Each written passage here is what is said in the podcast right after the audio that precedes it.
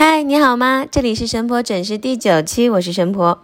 笛卡尔说：“当我怀疑一切事物的存在时，我却不用怀疑我本身的思想，因为此时唯一可以确定的事，就是我自己思想的存在。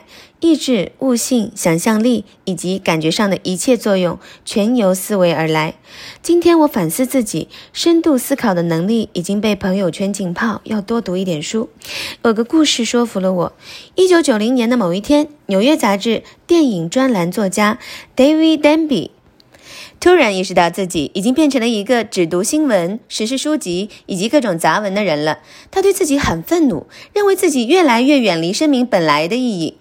于是，他回到1960年代读书的哥伦比亚大学，花了一年时间阅读了从荷马史诗到亚里士多德，再到卢梭、尼采，再到现在的波伏瓦和伍尔夫等西方历史中占有重要地位的经典著作。这一年，David Denby 四十八岁了。他兴奋地将一年的潜心苦读视为激动人心的经历，并将一年的读书心得汇成一本书《伟大的书：我与西方不朽作家历险记》。好了，关朋友圈吧。马上睡觉喽，有困难找我吃饭吧，晚安。